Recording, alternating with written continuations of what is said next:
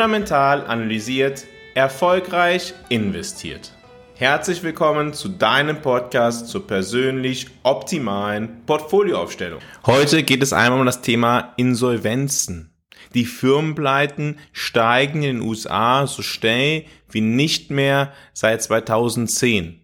Laut Bloomberg ist die Zahl der Firmenpleiten in den USA in den letzten Monaten rapide angestiegen. Dies ist heute der Anlass, dass wir uns einmal mit diesem Thema ausführlicher auseinandersetzen. Konjunkturell schwächere Zeiten sind typischerweise mit mehr Insolvenzen verbunden und das ist natürlich auch klarerweise ein Thema, was man bei der Geldanlage reflektieren sollte. Blicken wir zunächst einmal auf die absolute Anzahl der Firmenpleiten. Die absolute Anzahl der Firmenpleiten im ersten Halbjahr 2023 war fast so hoch wie die absolute Anzahl von Firmenpleiten im Jahre 2022. Jedoch da, dort hat man das ganze Jahr betrachtet. Auch in Europa haben wir gesehen, dass es schon einen leichten Abtick gegeben hat, was die Zahl der Insolvenzen betrifft. Die ist noch unter dem historischen Durchschnitt der letzten acht Jahre, aber ist auch deutlich gestiegen gegenüber den Vorjahren. Dementsprechend fragen wir uns einmal, wie sind denn eigentlich die Rahmenbedingungen momentan und welche, welche Faktoren führen typischerweise dazu, dass die Zahl der Firmenpleiten insgesamt steigt. Aus meiner Sicht sind das bis zu acht Gründe, die maßgeblich sind, ob die Zahl der Insolvenzen ansteigen. Der erste und wichtigste Punkt ist wahrscheinlich eine wirtschaftliche Rezession. Eine allgemeine wirtschaftliche Abschwächung oder Rezession kann Unternehmen in Schwierigkeiten bringen, da die Nachfrage nach Produkten und Dienstleistungen zurückgeht und die Umsätze sinken. Der zweite Punkt ist dann sehr oft eine hohe Verschuldung. Unternehmen, die hohe Schulden haben, die sind anfälliger für Insolvenzen, insbesondere wenn sie Schwierigkeiten haben, ihre Schulden zurückzuzahlen oder ihre Zinszahlungen zu leisten. Der dritte Punkt sind die Zinssätze und die Kreditbedingungen. Hohe Zinssätze und restriktive Kreditbedingungen können es für Unternehmen schwieriger machen, Zugang zu Finanzierung zu erhalten, was zu finanziellen Engpässen führen kann. Der vierte Punkt ist eine unzureichende Liquidität. Wenn Unternehmen nicht genügend liquide Mittel haben, um laufende Ausgaben wie beispielsweise Löhne, Lieferantenrechnungen oder Mieten zu decken, können sie in finanzielle Not geraten. Der fünfte Punkt ist dann eine fehlende Innovation oder Wettbewerbsfähigkeiten ja, Unternehmen, die nicht in der Lage sind, sich an die ändernde Marktbedingungen anzupassen oder innovative Produkte oder Dienstleistungen anzubieten, verlieren dann oftmals Marktanteile und geraten darüber in Schwierigkeiten. Der sechste Punkt sind rechtliche und regulatorische Veränderungen. Neue Gesetze oder Vorschriften können bestimmte Branchen oder Unternehmen stärker belasten und zu finanziellen Herausforderungen führen. Ein anderer Punkt ist das Thema Fehlmanagement. Mangelnde unternehmerische Fähigkeiten, schlechtes Management oder sogar Korruption können dazu führen, dass Unternehmen ineffizient arbeiten oder in rechtliche Probleme geraten, was wiederum dann zu finanziellen Schwierigkeiten führen kann. Und der letzte Punkt, der ist ein bisschen seltener, aber der passiert natürlich auch, sind externe Schocks. Naturkatastrophen, politische Instabilität, Kriege, Pandemien oder andere unvorhergesehene Ereignisse können Unternehmen schwer treffen und ihre Geschäftsaktivitäten stark beeinträchtigen. Es ist einmal wichtig, dass Firmeninsolvenzen oft das Ergebnis einer Kombination dieser Faktoren sind. Die genauen Ursachen können von Unternehmen zu Unternehmen dann unterschiedlich sein. Aber das sind so die die wesentlichen Faktoren, die mit reinspielen, wenn die Zahl der Insolvenzen von Unternehmen steigt. Nachfolgend wollen wir mal schrittweise auf einige dieser Punkte aus meiner Sicht, die drei wichtigsten Punkte schauen und anschließend uns fragen, was ist denn die aktuelle Situation? Wirtschaftliche Rezession. Eine wirtschaftliche Rezession ist typischerweise gekennzeichnet durch eine Phase schrumpfender Wertschöpfung, sinkender Nachfrage nach Gütern und Dienstleistungen, einer steigenden Arbeitslosigkeit und fallenden Unternehmensgewinn. Eine solche Situation kann erhebliche Auswirkungen auf die Anzahl von Firmenpleiten haben. Blicken wir auf die spezifischen Auswirkungen einer Rezession. Ein ganz wichtiger Punkt ist der Umsatzrückgang. Während einer Rezession haben die Verbraucher oft weniger Geld zur Verfügung, was zu einem Rückgang der Nachfrage nach Produkten und Dienstleistungen führt. Unternehmen, die vom Umsatzrückgang betroffen sind, können daher in Schwierigkeit geraten, ihre laufenden Kosten zu decken, Schulden zu bedienen und das erhöht dann einfach die Insolvenzgefahr.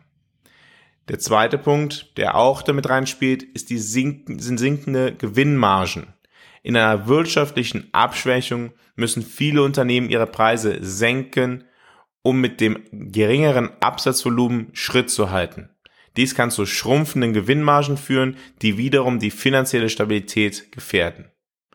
Der dritte Punkt sind Kreditbeschränkungen. Während einer Rezession werden Banken häufig vorsichtiger bei der Vergabe von Krediten, um das Risiko von Zahlungsausfällen zu reduzieren. Dies bedeutet, dass Unternehmen möglicherweise nicht in der Lage sind, neue Kredite aufzunehmen oder ihre bestehenden Schulden zu refinanzieren. Das kann wiederum zu finanziellen Engpässen führen. Der vierte Punkt ist die steigende Arbeitslosigkeit, die, wie ich anfangs gesagt habe, mit einer Rezession verbunden ist. In dieser Zeit haben dann Menschen weniger Einkommen zur Verfügung, ja, und das führt dann wiederum zum Rückgang der Konsumausgaben. Und das wirkt sich dann wieder auf Unternehmen auf, die in verschiedenen Branchen tätig sind, die besonders stark von Verbrauchernachfrage abhängig sind. Aber auch Unternehmen zueinander können Insolvenzen auslösen. Wenn beispielsweise ein Lieferant oder ein wichtiger Kunde Insolvenz anmeldet, dann kann dies ein Unternehmen selber in finanzielle Schwierigkeiten bringen und die Verpflichtungen kann es gegebenenfalls dann selber nicht mehr erfüllen können. Wenn ein Unternehmen wichtige Lieferanten oder zahlungsschwache Kunden hat, kann dies die eigene finanzielle Stabilität gefährden. Der sechste Punkt ist dann der Rückgang der Investitionen. In Zeiten wirtschaftlicher Unsicherheit sind Unternehmen und Investoren oft zögerlicher, neue Investitionen zu tätigen. Dies kann zu einem Mangel an Wachstumschancen führen und die Wettbewerbsfähigkeit beeinträchtigen. Wenn Insolvenzen in verwandten Branchen auch ansteigen, dann wirkt sich das nicht nur auf diese bestimmten Branchen aus, sondern kann auch andere Branchen beeinflussen die mit dem betroffenen Unternehmen verflochten sind. Dies kann zu einem Dominoeffekt führen, bei dem mehrere Unternehmen gleichzeitig dann in finanzielle Schwierigkeiten geraten. Das ist halt so der wesentlichste Punkt für einen Anstieg einer von, von Insolvenzen, wenn eine Rezession eintritt, wirtschaftliche Schwierigkeiten da sind. Der zweite Punkt ist ein hoher Verschuldungsgrad. Unternehmen können aus verschiedenen Gründen verschuldet sein. Sei es durch Kreditaufnahme für Investitionen, um das Geschäft auszubauen, für Fusionen und Übernahmen, zur Überbrückung von Liquiditätsengpässen oder aufgrund von schlechter Geschäftsperformance oder ineffizienten Kapitalmanagement. Eine hohe Verschuldung kann jedoch zu einer Vielzahl von Problemen führen. Und diese können dann die Insolvenzgefahr erhöhen. Der erste Punkt ist dabei die Zinslast. Unternehmen müssen regelmäßig Zinsen auf ihre Schulden zahlen. Wenn die Zinslast zu hoch ist, weil die Schulden ebenso hoch sind, kann dies die finanzielle Leistungsfähigkeit des Unternehmens beeinträchtigen. Da ein beträchtlicher Teil der Einnahmen zur Deckung der Zinsen verwendet wird und somit weniger Geld für andere Betriebsausgaben und Investitionen zur Verfügung steht. Ein anderer zu berücksichtigender Punkt ist der Rückgang der Cashflow-Generierung. Hohe Schulden können zu einem erhöhten finanziellen Druck führen. Insbesondere wenn das Unternehmen Schwierigkeiten hat, ausreichend Cashflow zu generieren, um Schulden zurückzuzahlen. Eine unzureichende Cashflow-Generierung kann zu Liquiditätsengpässen führen und es dem Unternehmen erschweren, seine finanziellen Verpflichtungen nachzukommen. Und dann müssen sie noch mehr ja, über den Preis konkurrieren und das senkt dann halt dann noch einmal die Marge. Das dritte ist das Refinanzierungsrisiko. Wenn Unternehmen kurzfristige Schulden aufnehmen, besteht das Risiko, dass sie Schwierigkeiten haben, diese Schulden bei Fälligkeit zu refinanzieren. In Zeiten hoher Zinssätze oder unsicherer Kreditmärkte kann es für hochverschuldete Unternehmen schwieriger sein, neue Kredite aufzunehmen, um bestehende Schulden zu bedienen. Unternehmen mit hoher Verschuldung sind oft auch auf externe Finanzierung angewiesen, um das Geschäft am Laufen zu halten oder zu wachsen. Wenn sich die Bedingungen für die Kreditvergabe verschlechtern oder die Kreditgeber das Vertrauen verlieren, kann das Unternehmen in finanzielle Schwierigkeiten geraten.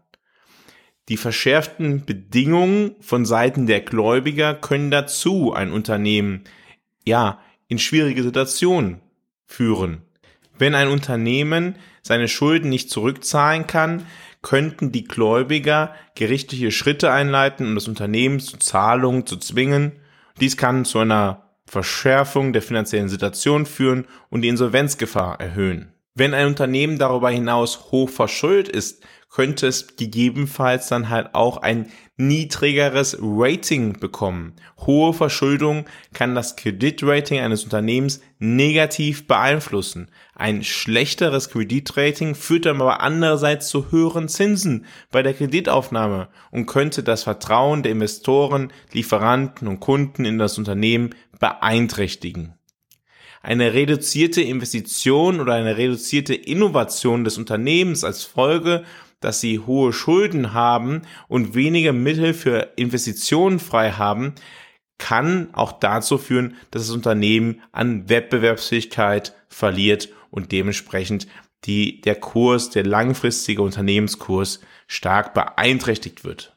Ist auch hier wichtig zu betonen, dass nicht alle Unternehmen mit hohen Schulden zwangsläufig in die Insolvenz geraten.